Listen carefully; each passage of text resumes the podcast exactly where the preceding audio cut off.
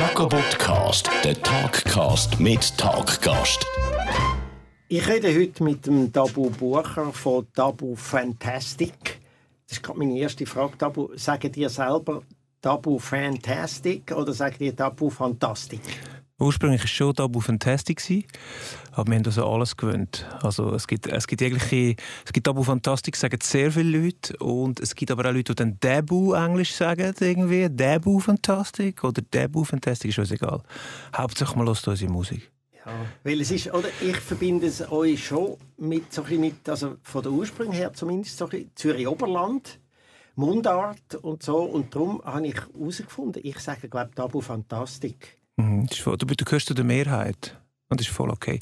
Fantastic ist halt, wir sind halt Hip-Hopper früher. Und dann hat man sich, hat man sich irgendwie ein, ein cooles englisches Anhängsel müssen geben Es gibt ja also Sammy Deluxe aus, äh, aus Deutschland zum Beispiel. Ja. Wo dann halt Deluxe als Anhängsel hatte. Und bei mir war es halt Fantastic. Willy the Will. Genau, genau. Zum Beispiel, ja. ja. Einfach ein cooles Anhängsel. Einer von meinen, einer von meinen Lieblingen auch. Den kennt man heute eigentlich fast nicht mehr. He?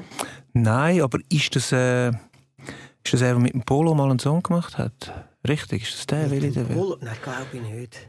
Nein. Nein, nein. Er, ist so bisschen, er hat so ein bisschen ausgesehen wie ein, äh, so ein, ein puerto-ricanischer Zuhälter. Mhm. Ein mhm. Er hat ein bisschen so gesungen. Mhm. Eine wahnsinnig tolle Stimme. Äh, die Band hat hier, glaube blank geheißen Mink de Will. Mhm.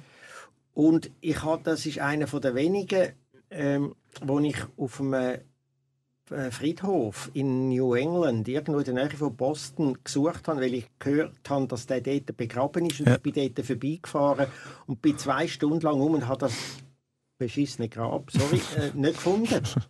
Und ich wollte ein Selfie machen mit mir und das diesen wenigen Leuten schicken, wo ich weiß, dass sie auch auf der Wille der Wild stehen. Das ist so ein bisschen meine Erinnerung da. Aber nein, ein toller, ein toller Musiker. Aber wir reden jetzt nicht von dem Willi der Will, weil wir reden jetzt vom Tabu Buch. ich finde es schon auch geil über andere Musiker. Ich mache ja. eigentlich nichts lieber, als über andere Musiker reden. Ja, von dem her können wir das gut machen. Das werden wir alles miteinander verbinden. Wie, wie ist das eigentlich? Ich weiss, es ist eine sehr äh, eine erwartbare Frage im Moment. Wie ist das für euch Musiker jetzt, der ganzen Corona-Zeit? Ist das nicht so? Als Laie würde man ja denken, Musik, das kann man ja konsumieren, unabhängig von dem physischen Kontakt mit dem Musiker, also von Konzert wie war das bei euch jetzt, die Zeit? Es gibt natürlich sehr viele Antworten auf die Frage. Jetzt die kommerzielle, von wegen Konsum, ja, das kann man weiterhin machen. Wobei jetzt tatsächlich meine Plattenfirma erzählt hat, dass äh, sie extreme Einbußen hatten wegen der physischen Verkäufe. Also es ist nach wie vor ein Thema, dass äh, Herr und Frau Schweizer nicht können in Exlibris CD kaufen können. Es gibt ja fast keine Läden mehr außer Exlibris. Und dort wird aber immer noch so viel gekauft, dass jetzt Sony zum Beispiel das gemerkt hat. Ähm, also wirklich CD gekauft und nicht abgeladen von irgendwo? Genau, also also das CD-Verkauf ist eigentlich fast auf Null zurückgegangen. Offensichtlich ist dort online ist nicht so das Thema. Ich glaube, wenn die Leute eh schon online sind, dann streamen sie wahrscheinlich gerade. Und Streams sagen am Anfang ein bisschen auf und dann aber auch wieder zurück. Ähm, und vor allem, äh, das habe ich auch noch interessant gefunden, es sagen die alten, also der Backkatalog vom Label, die haben extrem floriert. Also die Leute haben alle jetzt Michael Jackson hören und weiss nicht was, jetzt im Fall von Sony. Und nicht das neueste Album von dem und dem. Die neuen Releases haben fast keine Beachtung gefunden. Das ist aber interessant. Ich bin ja noch bei einem Verlag, bei Kein und Aber, und dort haben wir zum Teil auch festgestellt, dass also äh, viele Klassiker, die wir haben im Verlag äh, gekauft worden sind und nicht jetzt einfach nur das Allerneueste. Ja. Also äh, irgendwann wird man das mal untersuchen, was da so das Verhalten war von den Konsumenten in dieser corona Ich glaube, man, man, sagt doch, in einer Krise besinnt man sich auf die alten Werte. Das ist doch so ein geflügeltes Wort jetzt während der Corona-Krise. Ja, aber persönlich gibt es ja auch noch in der Musik ähm, ist natürlich, ich finde Krise immer etwas, egal ob eine persönliche Krise oder, oder eine Krise um einen herum, es ist immer beängstigend, aber gleichzeitig inspirierend, wie das halt für Künstler ist. Also für mich ist es jetzt eigentlich recht eine inspirierende Zeit gewesen. Aber natürlich ist es scheiße, kein Konzert können zu spielen. Vor allem für die Leute in unserem Umfeld, die wirklich von dem leben. Ich bin ja auch Autor von Musik. Das heißt, ich habe immer meine Tantiemen. Die Weisabrechnung kommt immer und die sieht immer eigentlich okay aus. Und aber es gibt Leute bei uns in der Band, die wirklich einfach Schlagzeug spielen, das Beruf. Und das ist dann schon sehr hart. Das ist ein bisschen ähnlich wie eigentlich aus meiner Szene, aus der Komiker- und äh, Kabarettisten- oder Satiriker-Szene oder Comedian oder wenn man die alle nennen ist es auch ein so, oder? Es sind mal die Einzelnen, äh, wo vielleicht die, die vorher ein bisschen, immer ein bisschen Erfolg haben und ein bisschen Sälen können fühlen, die haben meistens auch etwas auf der Seite gehabt, wo man so eine Zeit eher kann überdauern, mm. auch wenn es für die nicht angenehm ist, weil viele von denen, die haben produziert und haben das, was sie produziert haben, nicht können vor Publikum mm. spielen. Aber dann gibt es eben sehr viele, eben es gibt Schauspieler, die einfach immer engagiert werden für ein Stück, also für ein, äh, ein Theaterstück und dann gibt es Hauptmusiker, bei uns auch ja, natürlich, klar. oder bei den Nachproduktionen. Und die, für die ist es eigentlich wirklich gravierender gewesen, ja. die ganze Zeit. Aber eben, das, stimmt, was du sagst, oder? Eine Krise ist natürlich immer inspirierend, vor allem für einen Künstler, vor allem auch für einen, äh, für einen äh, Texter, wie du bist. Also zum Beispiel, wie heißt das Stück? Das habe ich mir notiert. Das ist, glaube ich, äh, so genau. Mhm. So genau heißt das. Mhm. Und ähm, das ist eigentlich das geilste Stück, das ich kenne für eine Beziehungskrise. und äh, das hast du schamlos ausgenutzt und zwar auf eine wahnsinnig gute. Ja, das ist eines meiner Lieblingsstücke von dir. Das freut mich, weil ich werde wenig angesprochen auf das Stück. Auch weil interessanterweise hat Stefan Chef eigentlich noch gefeatured ist am Schluss, ja. ähm, aber nie nicht angeschrieben vom Album. Eben, es ist nicht sie, gell? Ich habe es eben heute noch mal gelesen. Also es ist sie. Ich bin nicht ganz sicher gewesen, ob sie es ist. Doch, es ist sie, aber wir haben sie nicht als Feature angeschrieben, weil sie ist ja wie so am Anhängsel vom Song und jetzt nicht im Hauptsong. Ja. Genau. Weißt du was? Äh, das können wir jetzt gerade mal schnell hören. So genau, so genau weiß ich es nicht. So genau, so genau weiß ich es nicht.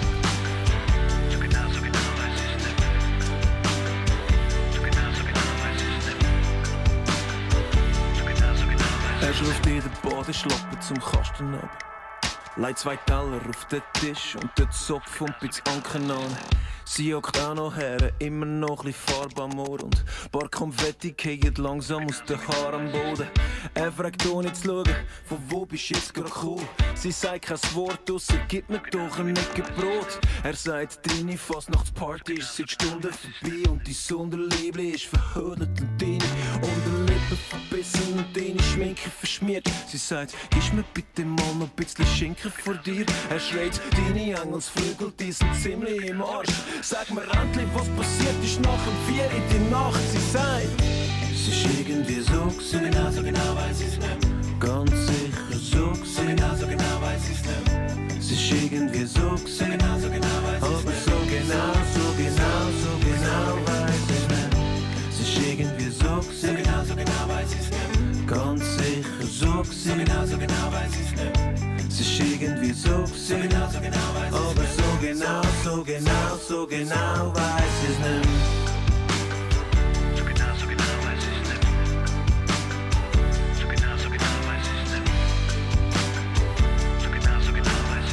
Sie lacht ihn an zwischen Eier und Zopf. So gut wie Lachen eben geht mit einem Hammer im Kopf. Es blendet sie, schaut, blinzeln, blinzeln Daumen im Raum. Bisschen verlegen zuerst, doch dann feiern sie den Triumph. Sie fragt Schatz jetzt mal im Ernst, wer ist da heute Nacht? Er sagt niemand, das ist es ja, was mich wahnsinnig macht. Nicht mal du in deinem Bett, gib mir die Pfanne mit ein. Sie steht auf, schmeißt den Stuhl um und dann knallt auf den Stein. Und schießt in den Spiegelei, ja, Salzhimmelei allein, ja, sie lacht oder schreit oder beides auf einmal. Die Masken auf dem Sofa ist im Fall nicht von mir und auch die blinkenden Hörner, was ist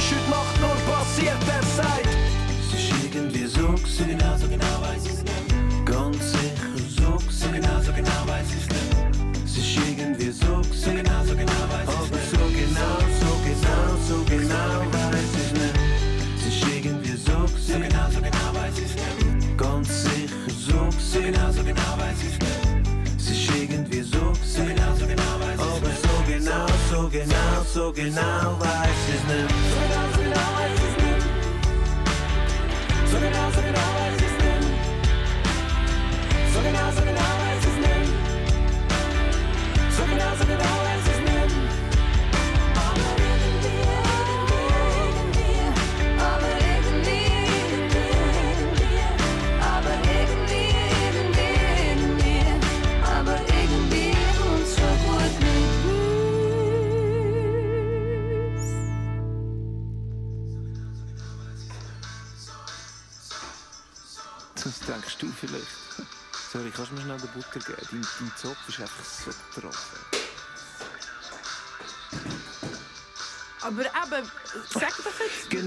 Genau Gib mir endlich mal Salz Ah. und auch der Pfeffermädchen. Fuck, die Tomaten sind fad. Was ist da eigentlich los? Die Milchgutter, die stinkt. Ah. Und die Sonderliebli ist verhodelt und deine Unterlippe verbissen und deine Schminke verschmiert. Äh, im, Kühlschrank hat es Ja. noch Schinken und Brie. Hey, hey, deine Engelsflügel, Was? ja, die sind ziemlich im Arsch. Sag mir endlich, was passiert ist nach dem Vier in die Nacht. Ah, fuck, jetzt hör auf, um den Back. Ich kann nicht denken bei Und dem Lärm. endlich auf, ablenken, mir ist Oh. verdammt mal ernst. Ja, pardon, Monsieur. Ich bade noch nicht in Glücksgefühle. Schau, ehrlich gesagt, so genau weiss ich es wirklich nicht mehr.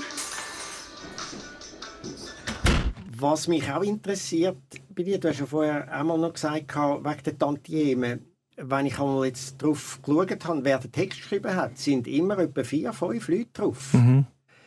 Wie geht das vor bei euren Texten? Also ich nehme schon an, dass du den Text mal schreibst und dann äh, sagen alle anderen, was ihnen nicht passt und dann gibt es mit der Zeit das Gemeinschaftswerk. Oder wie stellt man sich das vor? Nein, also bei den Texten ist es eigentlich, ähm, ist eigentlich fast mein Einzelwerk. Aber Eben, wir haben, ähm, wir haben das extrem, ich bin ein, ein extremer Familie- und Fairness-Mensch. Und ähm, aufgrund von dem beteilige ich immer die ganze Band an den, an den Stücken, die wir machen. Ähm, es hat sich über die Jahre so ergeben, dass das Sinn macht und sie verpflichtet sich dann quasi dafür im Gegenzug loyal zu sein und immer parat sein zum Spielen. Und das ist recht cool, das hat sich recht bewährt. Und darum siehst du, wenn du bei uns nachschaust nach Autoren, ist immer echt die ganze Band aufgelistet, auch wenn es gibt, es gibt Fälle, wo tatsächlich die ganze Band an der Musik mitgeschrieben hat. Beim Text, muss ich sagen, ist es jetzt schon fast immer mein Einzelwerk, wobei der DJ Arts, der Andi, sehr viel Einfluss nimmt, einfach weil wir viel diskutieren ähm, und weil er hundertmal intelligenter ist als ich. Ähm, und auch der Gianluca, der quasi mitproduziert, nimmt natürlich auch Einfluss. Und natürlich hast du auch das Management, das sagt, du, dort komme ich noch nicht ganz draus, kannst du es noch klarer formulieren. Aber eigentlich ist das, ist das Text ist jetzt wirklich fest mein Einzelbaby. Eben, das, Ja. ich hätte mir es fast nicht anders können vorstellen weil es sind, äh, sind tolle Texte Danke. und es ist wirklich das, es ist ja das, was mich am meisten äh, gerade erstaunt hat, als ich da auf euch gestoßen bin. Ich glaube relativ früh schon, nicht ganz von ganz am Anfang an, als ich das gehört habe, als ich euren Namen das erste Mal gehört habe und dann reingelassen habe. Ähm, es ist extrem Zürich-Oberland-Feeling gewesen, wo ich dann das erste Mal, oder ich glaube bis jetzt fast, nein, nicht, nicht das einzige Mal, aber das erste Mal an ein Live-Konzert gekommen bin. Das ist, glaube ich, da in Zürich im Helsinki gewesen. Ich habe das Exil. oder im Exil. Ja, ich genau. glaube, war Exil. gewesen. Im Exil ist das gewesen. und ich habe dort das Publikum ein bisschen wahrgenommen. Oder ich bin ja immer, wenn ich an solchen Konzert bin, drücke ich immer den Altersdurchschnitt brutal nach oben. und ich schaue dann einmal so ein bisschen um. Ich kenne aber mehrere Leute, die das immer sagen, wenn sie kommen. Das heisst, wahrscheinlich ist es nicht so schlimm. Ah, okay, gut, dann bin ich beruhigt. Forever young. Oder? Genau. Ja. Äh, aber ich habe dort so ein bisschen gesehen, das sind sehr viele junge Leute, die ich gedacht habe, und irgendjemand hat mir das dann gesagt, ich weiß es nicht mehr, wo sehr viel äh, gekommen sind von dort her, wo so deine Ursprünge sind, im Zürich Oberland. Ist das, äh, natürlich, das ist jetzt äh, natürlich viel größer geworden alles und so und nicht mehr so lokalisierbar, aber ist das schon etwas, wo für dich auch gilt, dass du so ein bisschen aus dem aus einem gewissen Gebiet rausgekommen bist und das auch ein bisschen thematisiert hast? Ja, das Feeling von dem Gebiet, ich meine nicht die Gegend. oder? Ja, also ich, ich habe es nie. Ich glaube, es gibt ja die Leute, die dann probieren, das ein bisschen zu verlügen oder zu verlügen, ein bisschen zu verheimlichen, weil sie gerne grossstädtisch wären oder weil sie gerne sogar international erfolgreich sind und nicht können erzählen, sie kommen aus Münchaltdorf. Weil es jetzt wirklich nicht, also ist nicht das glamouröseste, was es gibt. Die, die nachher sagen, der lebt in äh, Zürich, Paris und London. Genau, genau, so Die das. sind aus Münchaltdorf. Genau. Ja. Und äh, ich habe eigentlich nie einen Hehl daraus gemacht, dass ich aus Münchaltdorf komme und ähm, habe das immer lustig gefunden und habe auch immer mir gesagt, lass mich doch schauen, dass ich es mit den Leuten in Münchaltdorf und im Zürich Oberland einigermaßen gut habe, weil auch das, ich glaube, das ist auch die Basis für den Erfolg, den wir nachher können haben. Das Also meine ich, ja. Das, das, äh, das liegt hinter dem Wort ähm, Authentizität. Ich weiß, das wird ein bisschen viel am Brauch, ist langsam ein bisschen abgequatscht, aber das stimmt bei euch sehr gut, glaube ich, immer noch. Also ich finde es schön, wenn du das sagst. Ja, ich habe, aber ich habe wirklich äh, mit der, mit, zum Beispiel mit der Metzgersfamilie, wo ich im Song über sie singe, in Münchaltdorf, habe ich wirklich eine innige Beziehung. Ich gehe öfters dort vorbei. Das sind die, die deine Würste machen, oder? Die nach dir benannt sind. Ist das Exakt, also das ist dann, das ist dann äh, später gekommen, ja, nach, nach der? Tabuwurst. Genau, also es ist ja, das ist eine Metzgersfamilie, die es schon lange gibt, die ist schon lange dort in dem Dorf und die sind so gleich alt wie ich und meine Schwester und so, die, die Söhne von denen, und sind so ein mit uns in die Schule und haben mittlerweile den Betrieb übernommen und ja, die haben irgendwann gefunden, wir machen zu Ehren vom Dabu eine Doublewurst. Und ich muss aber sagen, es ist die zweite Promi-Wurst. Das hat vorher Evelyn Wittmer Schlumpfwurst schon gegeben. weil sie ist Bürgerin. Schlumpf ist aus Mönchaldorfer Geschlecht. Ah, tatsächlich. Und sie ist Bürgerin von Mönchaldorf. Ja. Und, ähm, das, hat es die Wurst gegeben zum, zum Leidwesen von der lokalen SVP wahrscheinlich. Genau, ja. Genau. Ich weiß nicht, wie es das übers Herz gebracht hat. Sie ist einmal auf Besuch gekommen und zu allem Leid noch selber gefahren. Ich glaube, das war für die SVP im Dorf das irgendwie schlimm. Gewesen, ja, das ist sehr schlimm. Ja. Sie war ja bei uns einmal in der Sendung und ist... Äh, wirklich aufgefallen durch ihren Witz und ihre Selbstironie, wo auch nicht unbedingt im Sinn war von der SVP. Nein, das, das, ist ja nicht ihre Meisterdisziplin. Ja, genau, nein. Sie haben ihre Lieblingszielscheibe, die steht plötzlich gut da. Das ist ja, blöd, nein, ja. das passiert. Also das mit dem äh, aber ich habe mal gelesen, gell, du isst kein Fleisch mehr, glaube oder? Ja, ich habe jetzt äh, mal beschlossen, für das Jahr mal kein Fleisch zu essen. Aus ökologischen Gründen. Ähm, ich schaffe daran. Ja, ich habe einfach gefunden, komm, ich mache irgendwie Sachen, die ich einfach umsetzen kann, ökologisch mache ich. Fleisch ist, fällt mir jetzt relativ einfach, obwohl ich es sehr gerne kann, aber es fällt mir viel einfacher als andere Sachen. Und Flüge habe ich also auch massiv. Ich tue zum Beispiel in Europa gehe ich wirklich jetzt, ich gehe viel auf Berlin, auch dem Beruf und gehe das immer mit dem Zug. So Sachen habe ich probiert ein bisschen zu ändern. Ähm, einfach für mich. Aber ich muss jetzt auch nicht viel über das erzählen. Das ist mir einfach so für mich. Aber es hat natürlich der Metzgersfamilie im Dorf hat es schon ein bisschen wehgetan. Ja, das ist klar. Also bei mir kommt es noch dazu, ich bin noch Metzgersohn. Ah, voilà. Aber ich äh, kann, ich tue nicht komplett auf Fleisch verzichten, aber ich habe es auch ziemlich reduziert. Und wenn dann schaue ich darauf, ist es aus tiergerechter Haltung und die Sachen, die man eigentlich relativ leicht machen kann, wo, ja. wenn es viele Leute würden machen, schon grosse große Auswirkungen ja, voll. Ja, und Fleisch nicht essen ist jetzt auch nicht so etwas, eben, ist nicht so etwas Schlimmes. Eigentlich. Nein, ist nicht so schlimm, aber zwischendurch isst es gern. Ja, ja natürlich. Aber wenn du jetzt vergleichst mit der Wohnung nicht heizen zum Beispiel, finde ich etwas viel Schlimmeres. Wenn ich mir jetzt vorstelle, im Winter einfach die Wohnung nicht mehr zu heizen, ja. dann tue ich lieber kein Fleisch essen. Das wäre bei mir auch eher ein No-Go. Ja. ja. Zum Glück kann man sich das noch ein bisschen aussuchen, in welcher Hinsicht dass man ein guter Mensch sein oder? Voll, ein bisschen. Aber ja, das, aber das klingt immer so lustig. Das mit dem guten Mensch ist ja sehr in Verruf geraten. Ich habe nicht guter Mensch gesagt. Aber ja, ja, ich, ich, ich, ich weiß es schon. Sander ist ein, äh, ist ein Schimpfwort von, der, von vielen Rechten. Voll. Aber ich, ich glaube tatsächlich, ja. Wenn, ich bin immer noch überzeugt von dem, wenn jeder probiert, ab und zu ein guter Mensch zu sein, nur ab und zu, sind wir schon weit, glaube ich. Oder wären wir im Konjunktiv schon Ja, das stimmt. Es gibt, es gibt sogar ganz exakte Berechnungen, wenn nur alle Leute weltweit glaub, einen Tag würden auf ein Fleischmenü verzichten äh, hätte das schon unglaubliche äh, Auswirkungen in der Ökologie. Ja. Das ist eigentlich... Ja, ja. Hm.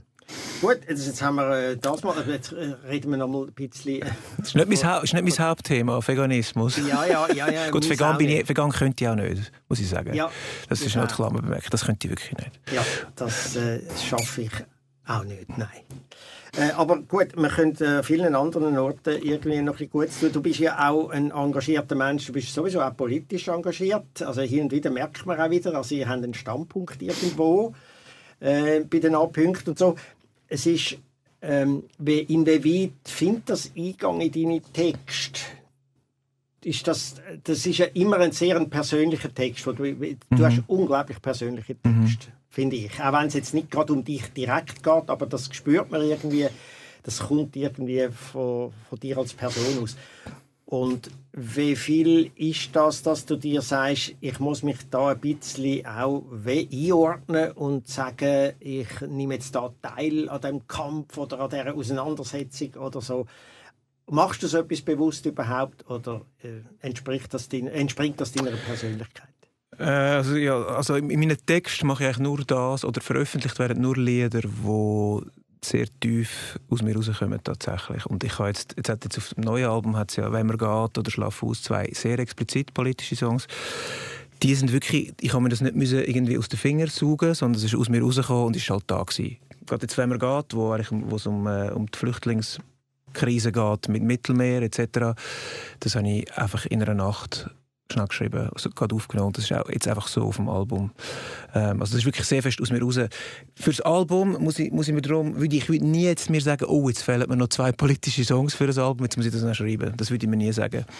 Aber jetzt in dieser ganzen Black Lives Matter äh, Bewegung ist mir schon bewusst worden, dass es, äh, das, das ist für mich so ein Paradigmenwechsel in meinem Denken, ähm, dass es nicht geht, nichts zu sagen.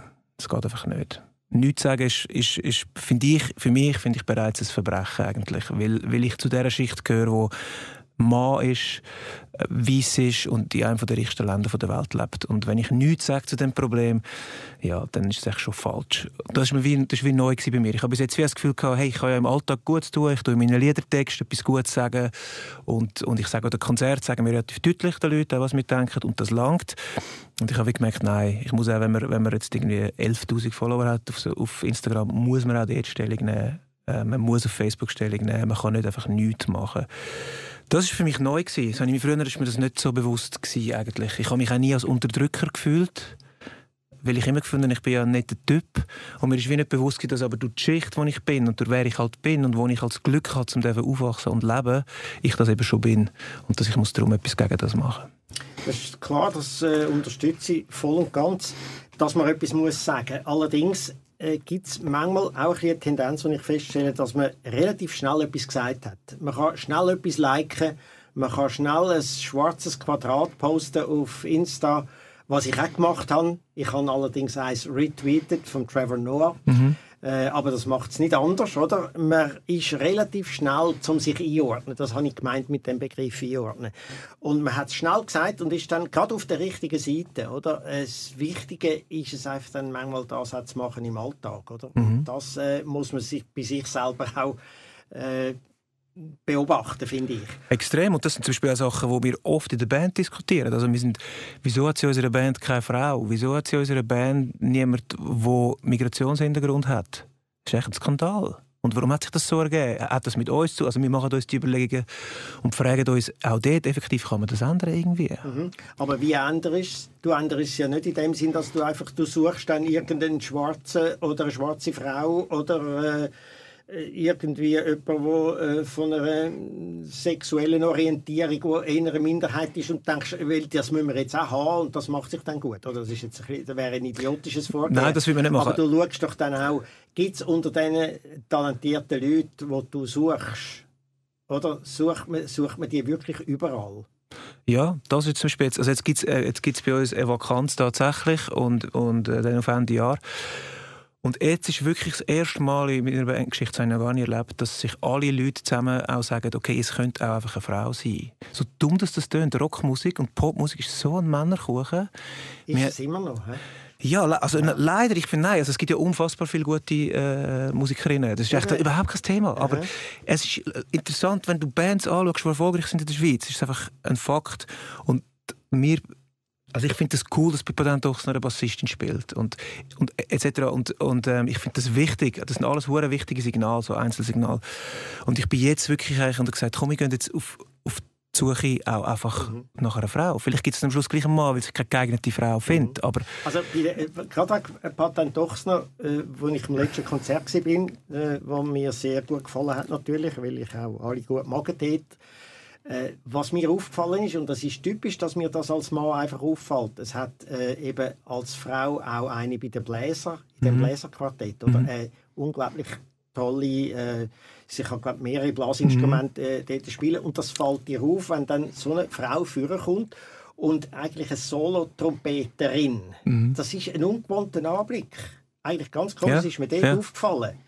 Ich habe es toll gefunden, oder? Aber ich habe mir dann gedacht, es ist eigentlich seltsam, dass einem das auffällt. Ja, ja es muss eigentlich das darf doch nicht mehr sein. Oder? Und ich glaube, jede einzelne Band, die einmal eine Frau reinnimmt, wenn es eine Vakanz gibt, verändert etwas an dem Bild.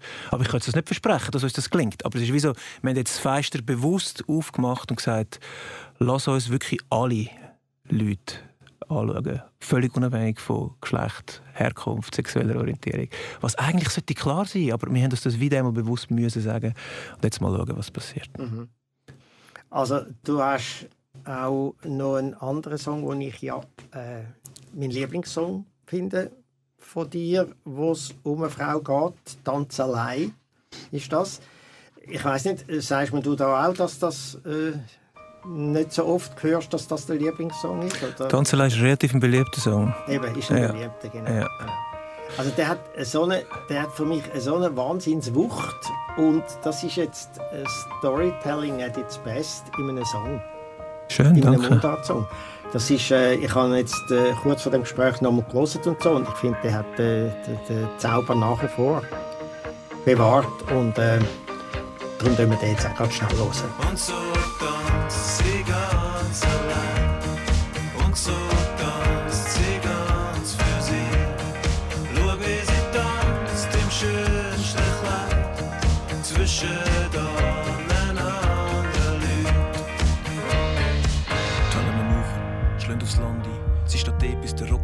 Nass.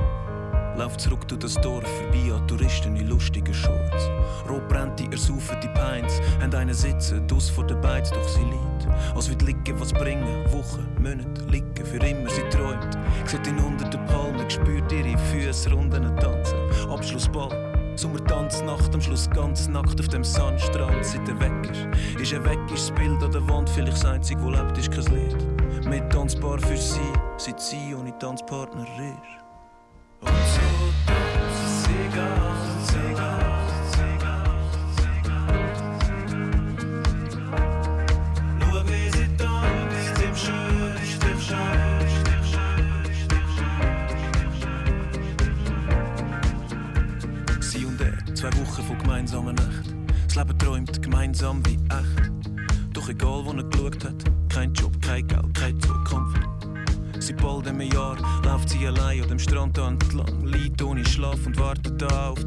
die nächste Nachricht aus Kandahar. Und ihre Tanzschuhe liegen im Kasten, kein mehr Ringe, kein bisschen Salz, als sie briegt, wo der Böstler einen Brief bringt. Und sie liest, was er schreibt, Amore. Egal was passiert, egal wo ich bin, ich tanze mit dir. Denk an mich, ziehe Tanzschuhe wieder an. Komm, tanz, wieder tanz, tanz, wieder tanz. Und so tanzt sie ganz allein. Und so tanzt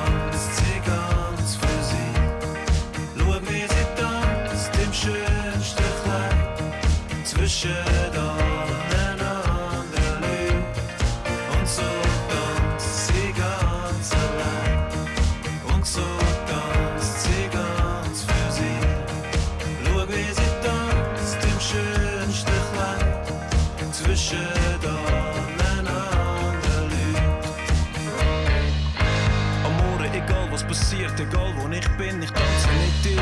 Denk an mich, ziehe Tanzschuhe wieder an. Wieder, tanz, tanz. Amore, egal was passiert, egal wo ich bin, ich tanze mit dir. Denk an mich, ziehe Tanzschuhe wieder an. Komm, tanz wieder, tanz, tanz, wieder tanz. Und so tanzt sie ganz allein. Und so tanzt sie ganz für sie.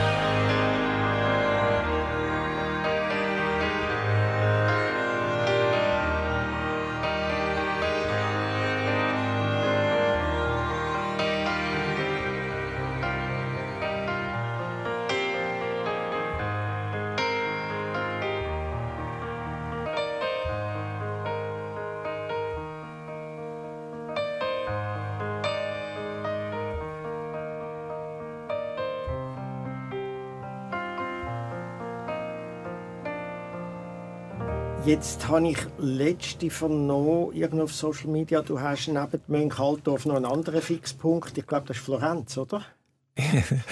Florenz war einfach ein Thema jetzt beim Schreibprozess für das neue Album. Und ähm, bin einen Monat in Florenz gewesen, weil ich die Illusion hatte, ich kann Italienisch lernen in einem Monat. Eigentlich hatte ich schon gewusst, ich komme nicht so weit, aber habe mir das einfach mal wieder gegeben, auch einen Monat äh, allein wegzugehen und allein an einen Ort zu gehen, den ich niemand kenne. Und äh, das war sehr, sehr inspirierend. Gewesen. Aber Frühling 17 war, das ist schon ein Zeitchen her. Und war aber inspirierend für, für Songs wie, wie Jacke oder jetzt wie «In Ordnung», wo jetzt, wo jetzt gerade Single ist. Also das ist sehr... Äh, also du kannst das so weit zurückverfolgen für einen Song, der jetzt äh, eigentlich ziemlich neu ist, dass das irgendwie die Inspiration entstanden ist vor drei Jahren. Voll, ich glaube, in meinem anderen Leben hätte ich Gemeindeschreiber werden in so einer kleinen Gemeinde in Kalthof zum über alle und ich hätte dann über alle Bescheid gewusst, glaube Wer ist wenn, wo, was mit dem. Das finde ich mega geil. Ich kann auch, ich kann auch so Konzertdaten von früher sagen oder die Leute in der Bank kommen zu mir und sagen, hey, welchem Jahr war das gewesen, wo wir das gespielt haben? Ich kann es eigentlich immer sagen. Du weißt es noch? Ja, das ist lustig, ich weiß nicht warum. Mhm. Und ja, ich bin dort wirklich in Florenz und das, mit dort haben wirklich viele Songs den Anfang genommen. Und ich hatte natürlich auch meine Notizbücher, wo auch steht, es steht ein Datum drin und der Ort, wo die ersten Textfetzen zu etwas entstanden sind. Und auch so, das hilft mir natürlich noch beim Nachverfolgen. Aber ja, wir sind dann auch noch zweimal, zwei weitere Mal in Toskana in der Produktion für das Album, wo ich gar nicht gewusst habe, warum ich das mache. Es war lustig, es war so ein Drang, jetzt, jetzt in Toskana zu gehen ist für den Prozess. allgemein Toskana oder ist es vor allem Florenz? Nein, es ist eben, die interessante Geschichte ist, dass meine Großeltern zwölf Jahre in Monte Rotondo Marittimo gelebt haben. Das ist eine Stunde von Florenz oder anderthalb mit dem Auto. Und einfach nach seiner Pensionierung. Mein Großvater war äh, Gärtner und hat Heuschnupfen gehabt, hat nicht mehr als Gärtner arbeiten und irgendwann ist der Heuschnupfen weg. Und dann hat er sich frühzeitig pensionieren lassen, weil er nur Gärtner eigentlich. Und dann haben sie sich dort äh, das Podere gekauft äh, in Montertondo und haben zwölf Jahre dort gelebt. Zuerst sechs Jahre ohne zu leben und wir sind einfach immer dort in die Ferien, also über die 18 Jahre. Monte, Monte Rotondo Marittimo, das tönt, das ist nahe beim Meer. Ja, also es ist auch dreiviertel Stunde mit dem mit das ist wie Oetwil am See, ist auch nicht am See, aber heisst am See, weil es noch etwas anderes gibt, das noch weiter weg ist vom See. Das ist richtig Volterra. Ja, genau. So ja, genau. genau. So. Ähm, und nachher, nachher sind, wir, sind wir halt immer da gewesen, und ich hatte den Drang, gehabt, komischerweise zurückzugehen in das Haus. Und das haben sie aber schon 1998 verkauft und ähm, ich habe herausgefunden, wem es gehört. Es gehört einer Schweizer Familie und wir haben dort rein können. Dann, gesagt, dann habe ich als Vorbereitung gefunden, okay, dann muss ich ein bisschen Italienisch können.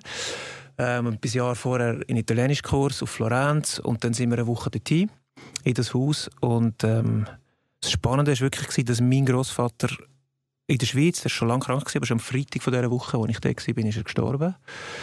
Ähm, und das ist dann wie so esoterisch bin ich dann, dass ich wie sage, das ist mein Drang, das hat, das hat irgendwie der Kreis hat sich müssen so schliessen. In der Woche, wo ich dort bin mit meinen Freunden am Songwriten und am gut Essen und eine gute Zeit haben ähm, und in dem Zimmer übernachten, wo er und meine Großmutter damals immer geschlafen haben, es wie so, dann hat er wie Frieden geschlossen und er können gehen. Das habe ich extrem schön gefunden und ähm, darum hat das irgendwie müssen sein mit der Toskana. Ich weiß es nicht, ja.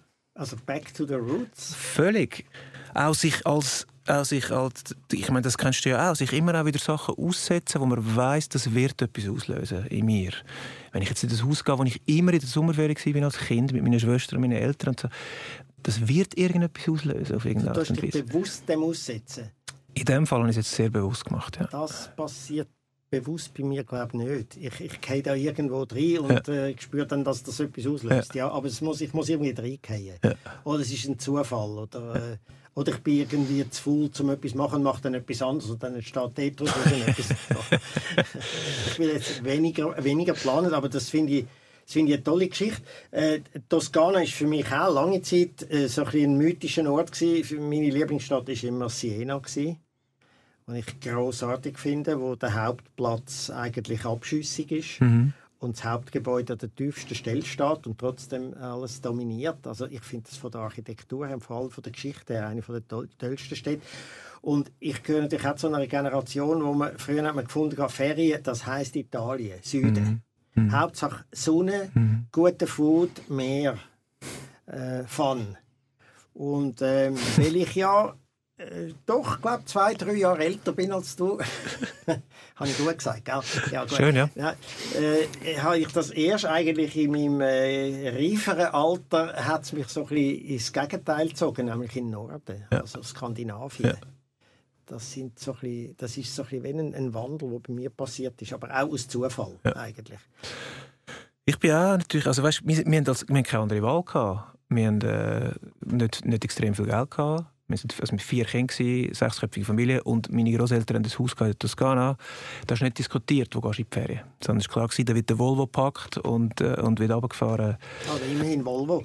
Das schon, ja. ja. Das ist so ein, äh, so ein alter, schöner 42er Kombi sind jetzt wieder sehr begehrt. Das sind die Schneewittli-Särge. Die richtig eckigen Dinger, ja, ja, genau. Ja, genau. Ähm, ja, und dann hat aber immer, wenn das war lustig immer wenn mein, mein Vater er war Lehrer und hat dann äh, Primarlehrer und hat dann amix ein, ein gewisses Dienststatusgeschenk bekommen und hat einen doppelten Lohn bekommen. Und dann haben wir immer äh, eine andere Reise können machen Weil dann hat es halt zusätzliches Geld gehabt. Dann, und dann hat er oft auch gesagt, darum Skandinavien, gehen wir auf Schweden. Weil er hat vor meiner Mutter eine schwedische Freundin gehabt und hat darum auch Beziehung zu Schweden. Ja. Und du wirkst eigentlich ein bisschen schwedisch. Ich bin, so ja. Typ her, oder? Ich, Wie du aussiehst. Schon noch. Also ich falle nicht auf in Stockholm. Ja. Ja, das ist wirklich, sind alle so gross wie ich, habe ich so mein Gefühl. Das ja. stimmt natürlich überhaupt nicht. Äh, aber, aber so, viele, doch. Es ist, es ist schon... so ein bisschen eher so ein bisschen der nordische Typ. Eher, ja. ja. Ich bin ja eher der mediterrane Typ. aber nur, wenn ich Perücke habe. ja. Äh, nein, das, das mit, dem, mit dem Reisen ist ja sowieso etwas... Äh, also wenn ihr früher gereist sind, so ein bisschen als Familie, wie ist das dann gewesen? Was hat Familie für dich für eine Rolle gespielt, um das zu machen, was du jetzt machst? Ich weiß, das ist ihm, das wird mir immer gefragt, das wird ich gefragt und so. Wie bist du dazu gekommen, zu der Komik oder zum Imitieren oder so? Und dann hat man die Geschichten von früher oder so. Aber gibt es für dich so gewisse Ereignisse, die dich äh, inspiriert haben, um das zu machen, was du willst? Musiker, Texter, Sänger? Total, aber die haben nichts mit der Familie zu tun. Ich glaube, das Einzige, was ähm, die Familie bei mir in dem Fall geschaut hat, ist, dass ich das werden konnte. Also sie haben mir nicht die grössten, sie haben mir schon ein paar Steine gelegt, aber nicht die allergrössten. Zum Beispiel einfach der Klassiker, du musst jetzt aber noch eine Ausbildung zuerst machen. So, Was Art. hast du gemacht eigentlich? Ich bin Sekundarlehrer. Du bist Sekundarlehrer? Ja, voll. Ah. ja, das war der Weg vom geringsten Widerstand. Gewesen. Weil ich habe wie gewusst, mein, eben mein Vater war sehr leidenschaftlicher Primarlehrer gewesen, und ich habe wie gewusst, der ganze pädagogische, didaktische, psychologische Kram haben wir schon am Mittag und am Nachttisch als Kind hin und her diskutiert. Ich glaube, dort bin ich einigermaßen die und es hat sich auch bewahrheitet. Und in den Fächern wie die also, habe ich Musik genommen und Deutsch und Englisch und so, so Fächer, wo mir relativ gut liegen. Also, die Lehrerausbildung ist schon mal von dem her toll, dass du äh, möglichst ein breites Feld hast von Wissensgebiet, oder? Ja, ja, ich habe einfach unendlich lang gebraucht für die Ausbildung voll. Aber das ist, das ist etwas, was sie mir ermöglicht haben. Sie haben wie, also mein Vater hat mir gesagt, äh, oder, äh, ich sage immer mein Vater, aber es sind natürlich meine Eltern gewesen. Mein Vater war mehr der Geldmensch bei uns. Ähm, er hat dann gesagt, du kannst jetzt Musikstunden nehmen, zum Beispiel. Obwohl wir nicht viel Geld haben, geh in die Schlagzeugstunde. Wenn ich mit sieben Wellen umzurecken Schlagzeug spielen, mach das. Und nachher mit elf habe ich auch noch mir selber Klavier beigebracht und hat gesagt, komm, jetzt gehst du auch noch in die Klavierstunde. Hat er irgendwo das Geld noch zusammengekratzt für das. Und das, ähm, für das bin ich ihnen extrem dankbar. Und das ist, glaube ich, auch, auch wichtig gewesen. Aber sonst im Fall ist alles extern. Ich glaube, ich, Kollegen haben mich angespornt, weil ich in nichts der Beste war. Sport nicht der Beste. Also weißt du, wieso? Du bist ein Generalist. Immer das so ein bisschen Mittel, Mittelmaß überall ein bisschen. Nein, das ist, das ist, der, das ist der, der schlechte Begriff Mittelmaß. Du bist ein Generalist, oder? Du weißt überall, ein was, wie, wo es etwas könnte sein wo du dich dann kannst darauf konzentrieren kannst. Das kannst du ja auch so sehen. Oder? Aber zum Beispiel in gewissen Sachen auch richtig schlecht. Also zum Beispiel, ich kann bis heute nicht jonglieren mit dem Fußball. So, mit dem, mit dem, mit dem, das, das schießt mich an. Das, das habe ich, ich auch nicht. Das habe ich nicht gelernt. Ich, ich, ich, ich das Gefühl, das nicht einmal darauf gekommen, dass ich das müsste können. Ich habe, ich habe bis heute das Gefühl, vielleicht muss ich es mal noch lernen. Ich habe das Gefühl, das muss auch jeder, das muss jeder können. So, so drei, vier Mal, wenn am See im Böllen ist, musst du können zwei, drei Mal. Das kann ich einfach aber nicht. du bist gut im Sport, oder? Nein, nicht, nicht wirklich. Langstreckenlauf ist echt bis heute gehe bis heute sehr gerne joggen. Das ist ja. wirklich mein Ding, auch mit langen Beinen und es macht Sinn. Das war bei mir auch das Einzige. Gewesen, äh, da hat man noch Langlauf gesagt, noch nicht ja. joggen. Und äh, dort, habe ich, aber dort hast du nicht so können punkten oder? Ich war im Mannschaftssport der Pfeife. Gewesen. Das hat Mädchen nicht so interessiert. Nein, du bist im 12 Minuten Lauf. Also bei, mir, bei mir ist es erst dann interessant geworden, wo meine freche Schnorre irgendwie zur Geltung gekommen ist. Äh, dort konnte ich eher punkten. Ja. Ja. Das ist aber dann eher in der Primarschule dann so gegen Ende. ich war auch dort sehr zurückhaltend, aber ich hatte nicht so ein lautes Maul. Ähm, aber ich habe ich ha dann angefangen zu texten irgendwann. Und das ist natürlich dann...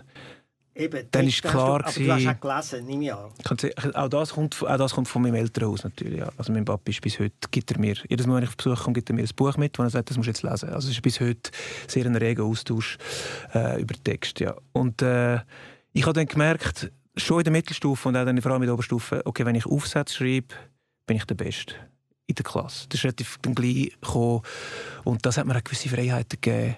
Ähm, natürlich, weil ich wusste, das schaffe ich relativ easy. Dann kann ich sonst ein bisschen mehr Scheiß machen, im Französisch ein bisschen schlechter sein und ein bisschen mehr Zeit brauchen für die Musik. So irgendwie, ist, glaub, es ist glaube immer eine Kombi bei mir mit Text und Musik gleichzeitig, wo dann dazu geführt hat. Magst du dich dann noch an deinen ersten Song erinnern, den du geschrieben hast? Ja, mag mich voll erinnern. Es ist nämlich äh, kein eigener Song, also es war schon ein eigener Song gewesen, aber ich habe ein Buch gelesen über den Polo Hofer mit Elvi irgendwie. Und er ist eines von, wirklich von meinen grössten Vorbildern, so, was Textarbeit angeht, in Songs. Und dort hat es einen Song drin, gehabt, den ich nicht gekannt habe. Ähm, «Ihre Zukunft» heisst er. Heute kennen natürlich damals nicht gekannt. Und nur die erste Strophe und der Refrain. Und dann habe ich das genommen und bin ans Klavier und habe das gespielt. Mit irgend ich habe nicht gewusst, wie der Song geht. Mit irgendwer habe gehört und habe die zweite Strophe dazu geschrieben. Und das war wirklich mit 11, 12 gewesen. Wieso? Da fehlt die zweite Strophe und habe die geschrieben. Und das ist das ist äh, das erste Mal gewesen. und habe auch gerade Kritik bekommen von meinem Papi, weil ich ein Wort falsch gebraucht habe. Ich habe verdrossen gesagt anstatt verdroschen. Ich weiß es bis heute. Ähm, und du hast verdroschen gemeint? ich habe verdrossen gemeint und nicht verdrossen. ist ein anderes Wort. Genau, und verdrossen geschrieben und hat gesagt, hey, das macht aber keinen Sinn da. Das ist recht lustig. Das war meine erste Erfahrung. Und dann auch, mich hat das auch gerade aufgeführt. Ich bin halt in einem Quartier aufgewachsen, wo, wo dann war, ah, die Jungen führen etwas auf. Komm, wir gehen schauen, dann ist das ganze Quartier schauen. Ich glaube, wenn es ein, ein wichtiges Ding gibt aus meiner Jugend, ist es das. Also, ich habe mit dem Nachbarsbub haben wir sieben eigene Lieder geschrieben auf dem Klavier und haben das aufgeführt und es sind 50 Leute oder 60 Leute Du hast schauen. immer mit den anderen zusammengeschafft, gell? kreativ. Tönt das jetzt so? Also ich meine, wie jetzt DJ Arts, der Andi, ist ja auch einer, wo du sehr eng mit ihm zusammen schaffst. Ist das etwas, was du brauchst oder brauchst du beides oder das eine das andere befruchten? Also ich habe jetzt zum Beispiel in dieser, Lockdown-Zeit habe ich mir vorgenommen, ich will jeden Tag einen Song schreiben. So. Nicht- muss nicht fertig sein, aber so, dass man es als Song erkennt. Und das war zum Beispiel sehr allein. Gewesen. Sehr fest allein. Und das funktioniert. Aber ich glaube, dass daraus am Schluss die richtig guten Songs werden. Für das brauche ich irgendwie einen Sparringpartner oder mehrere Sparringpartner. Ähm, ein Hater auch, wie wir neudeutsch würde sagen, wo wirklich auch sagt, das ist einfach scheiße oder Mhm. ich komme nicht raus. Was, was, was, also, das ist mega wichtig. Ja, das ist wichtig. Das äh, ist fast in jedem kreativen Beruf wichtig, wenn du solche Leute noch hast. Und wenn es nicht einmal einfach Fachleute sind, sondern einfach Freunde, wo du weißt, äh, die sagen dir, wenn du irgendeinen Scheiß machst. Ja, Das ist schon mal sehr gut und wichtig. und wenn ich mich, das ist auch jetzt, habe ich das gerade meiner Band wieder gesagt, ähm, sagt mir bitte auch, wenn ich mich entferne von mir selber, weil das ist auch immer eine Gefahr. Das hast du jetzt aber noch schön ausgedrückt. Äh, wenn ich mich entferne, ich habe meinen Kollegen gesagt, du, wenn ich mal so ein Arschloch bin, bitte knallt mich ab und zwar ohne Vorwarnung. Gut, das klingt jetzt sau gut, aber ich würde mich natürlich wehren. Sind sie mal gekommen mit der Quer oder ist Nein, gegangen? ich würde zurückschiessen wahrscheinlich. Okay. Gut, ich bin zwar nicht bewaffnet. Ich habe glaube noch nie geschossen in meinem Leben. Ich, ich, ich habe geschossen. Doch, Aber einmal, nicht- doch an einem, äh, im Winter hat es mal glaube so eine Nachäffung vom Knabenschiessen gegeben. Dort habe ich mal geschossen, bin schwer verschrocken. Und dann habe ich ja dann nicht meine Militärkarriere gemacht, sondern Zivilschutzkarriere, oder, wo ich ja der höchste bin. General. Ja, äh, mindestens. DJ Äh, Arts ist eben auch General im, Zivil, im? Zivilschutz. Ja, Auch, wirklich. Ja. Ja. Ja, dann muss ich mit ihm dann auch mal ein Gespräch führen. Das wäre dann natürlich ein Fachgespräch. Das Fachgespräch für den Zivilschutz. Ja. Er ist ein sehr ausgeglichener Mensch, aber wenn er in den Zivilschutz muss, ist er richtig hässig. Richtig hässig. Das ist so Kann ich mir lustig. sehr gut vorstellen. Aber mit, dem, mit deinen Text hast du auch schon mal überlegt, andere Formen von Schreiben zu wählen? Hast du dich schon mal an ein äh, Theaterstück gedacht, an einen Roman, an Kurzgeschichten? Oder machst du das und hast es einfach noch nicht veröffentlicht? Ja, es gibt, es gibt schon Prosa-Sachen auch, aber, aber ähm, noch nicht in einem Ausmaß und in einer Qualität, wo ich es veröffentlichungswürdig fände. Ich bin eben auch ein fauler Mensch. brauche einen Antrieb und der Antrieb heisst für mich in erster Linie die Bühne. Das ist mein Mega-Antrieb. Das ist wahrscheinlich für ganz viele Leute so. Ja, ich wollte einfach auf die Bühne. Klar. Und damit ich auf die Bühne Wir sind kann... alle Rampensauer, ja, auf die Bühne ja, einfach riesen Rampensäue. Und ich muss einfach Text schreiben und Songs machen, damit ich dorthin kann. Das, wie, das geht nicht ohne das. Und das motiviert mich extrem. Und ich glaube, für Prosatext wäre das völlig etwas anderes. Ausser ich würde anfangen, ausdehnte Lesereisen machen natürlich und so. Aber ich habe auch gerne Klassenlager. Ich stelle mir dann immer vor, dann bist du auf einer Lesereise und bist allein. Also dann kannst du mehr darüber erzählen. Du bist öfters wahrscheinlich allein unterwegs gewesen, oder vielleicht das Zweite. Gehst vielleicht mit einem Techniker, das Zweite oder so. Und ich habe gerne, wir sind das Elfte. Unsere, unsere Travel Party auf Tour ist das Elfte und ich liebe das, so das Klassenlager-Ding. Also das habe ich auch gern. Ich meine, ich habe das ultimative Klassenlager im letzten Jahr mit dem Zirkus Stimmt, Knie, ja. oder? Das ist ein grösseres Klassenlager, gibt es fast nicht. Und, und größere Möglichkeiten, um dich als Rampensau zu bewähren vor 2300 Leuten. Jeden Abend gibt es auch nicht. Das stimmt. Aber es ist ja toll, wenn man beides kann haben. Ich bin sehr gern zwischendurch allein. Ich habe in dieser Lockdown-Zeit äh, habe ich keine grosse Mühe, allein zu sein, mh, allein zu lesen, Netflixen, kommunizieren durch alle möglichen Kanäle, die man heute kann, auch wenn man sich physisch nicht begegnet. Ähm, Aber allein auf Tour gehen. allein so. auf Tour gehen, das ist etwas, was ich dann vielleicht mal noch mache. Ganz allein oder vielleicht nur mit einem Techniker.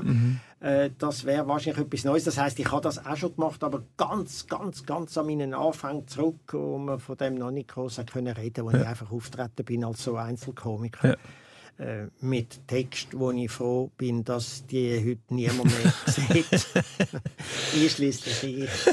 Das ist halt das Blöde, gell, bei so einem Job, wenn ich kann, dass das häufig dann halt einfach auch irgendwo auf Band oder auf Festplatten ist und du kannst dem fast nicht entfliehen. Du kannst einfach hoffen, dass das niemand mehr findet. Ja, ja, ja. Ja. Aber klar, du bist natürlich, bei, dir ist es noch ein völlig anderes Ausmaß an Bekanntheit wegen Fernsehen, oder?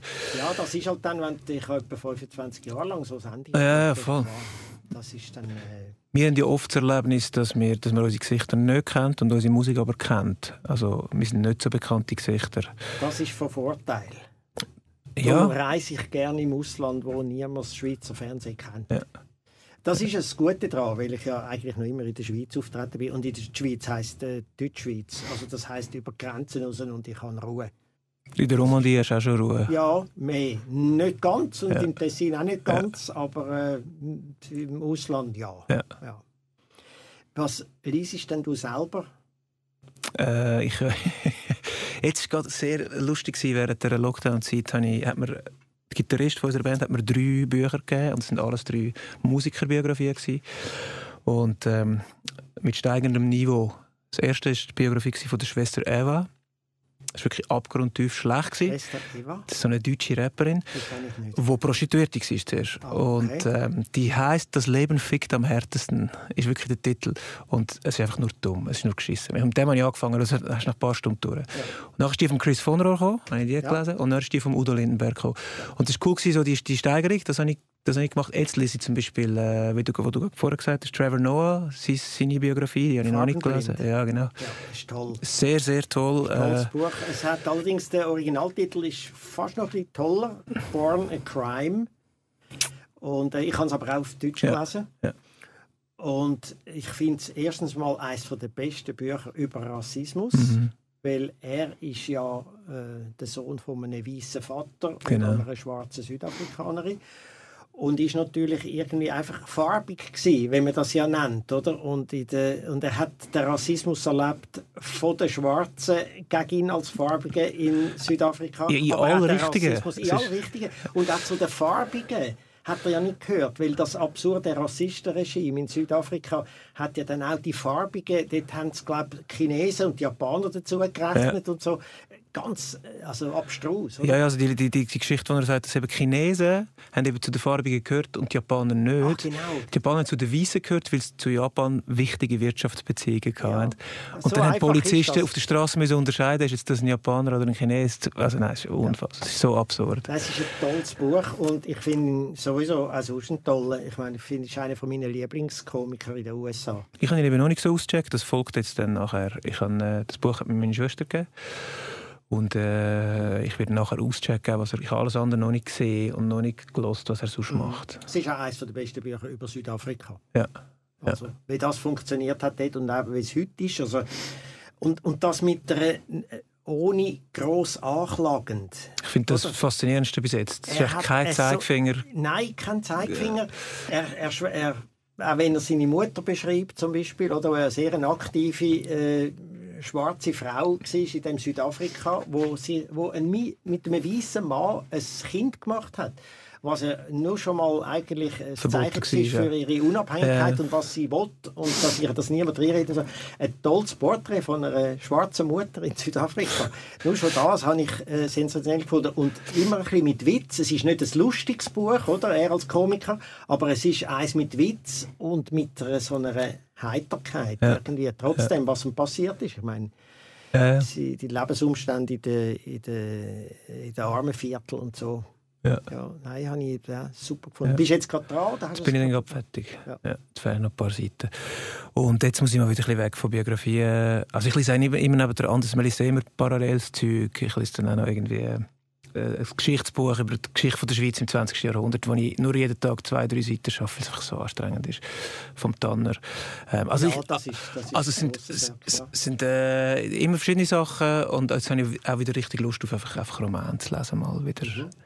Ich bin ja noch bei einem Verlag, der heißt Kein und Aber und darum mache ich jetzt gerade ein bisschen Werbung. Gut, und, äh, denke, äh, liest doch zum Beispiel mal «Der Defekt» von der Leona Stahlmann. Mhm. Das ist eine junge Autorin, das ist ein Debütroman, wo sehr ein gewagtes Thema, nämlich von äh, Gewalt und Lust in der Beziehung von einer jungen Frau und einem jungen Mann schildert. Ja. Und zwar also wirklich etwas auch mit einer Sprache, die ich großartig finde. Ja. Weißt du was, darf ich dir das nachher schenken? Du darfst. Ich habe es zwar nicht da. Wir hätten jetzt ja können, weil ihr uns die Leute nicht sehen, hätte ja können, schau, ich habe es gerade da. Und du hättest mir sagen, oh danke vielmals. Danke vielmals, dann hätten wir das Blättern ein bisschen noch eingeblendet genau. und so. Aber äh, wir sind äh, am Schluss von unserer von unserer Stunde, von unserer äh, Stunde, wo du, wo du ja mir mal gesagt hast, Du hast dich ja praktisch selber eingeladen. Ich glaube, als Joke hast du das ein bisschen gemacht. Ein bisschen als Joke, aber natürlich ernst gemeint. Ja, ja klar. Und ich habe mich geehrt gefühlt, dass du das machst, natürlich. Ich habe einfach sehr viel, ich habe dort gerade alle, so, glaub, mehr oder weniger alle die Folge halt gelassen mal. Und, ähm, auch die mit schlechtem Ton? Auch die, das ist mir egal. Ja. Das ist eben als Musiker, wenn du selber Musik produzierst, kannst du das abstrahieren. Eben. Und kannst du sagen, okay, das ist jetzt einfach Tonqualität. Ah, das, das ist, ja. Man könnte auch extra übrigens auf die gute Qualität, die es jetzt hat, so Plugins drauf tun, damit es so tönt wie damals damals. Das stimmt eigentlich auch. So ich sage das nachher den Techniker, die ja. das noch bearbeiten, sie sollen es ein bisschen verschlechtern. Aber weißt du was, komm, wir hören auf mit dem Song. Ich will einen, den du auswählst, wenn wir einen von den neuen nehmen, äh, aus der In Ordnung oder so, ist glaube eins von den In Ordnung ist jetzt gerade natürlich aktuelle Single. Ja. Was willst du? Sag du. Ähm, nehmen wir doch mal einen, der zu wenig Beachtung gefunden hat. Er heißt «Alles Cloud». Also alles klaut vom Tabu Bucher. Tabu, danke. Danke dir vielmals. Sie haben alles geklaut. Du ist alles geklaut. Sie haben alles geklaut. Du ist alles geklaut. Wir haben alles in der Hand gehabt. Ausgestellt an der Wand genau. Jetzt ist alles klar.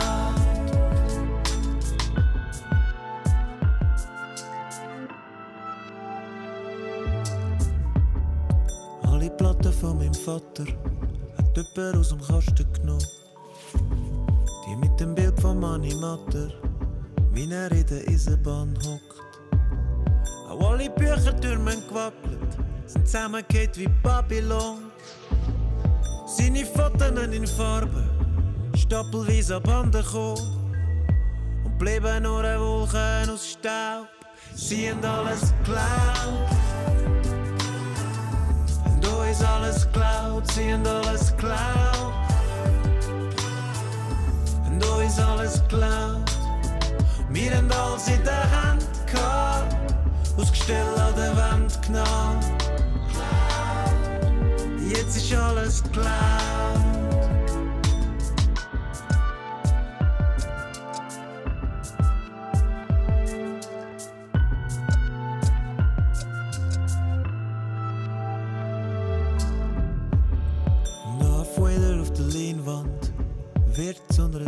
Wird zu einer Spielfigur. Goldfinger zu Goldstaub auf dem Linienflug. Und das Kraschel von der Seite wird leislicher im Blätterwald. Und alle deine Briefe liegen bündelt am Laternenmast. Und bleiben wird der Wolken aus Staub, sie haben alles geklaut.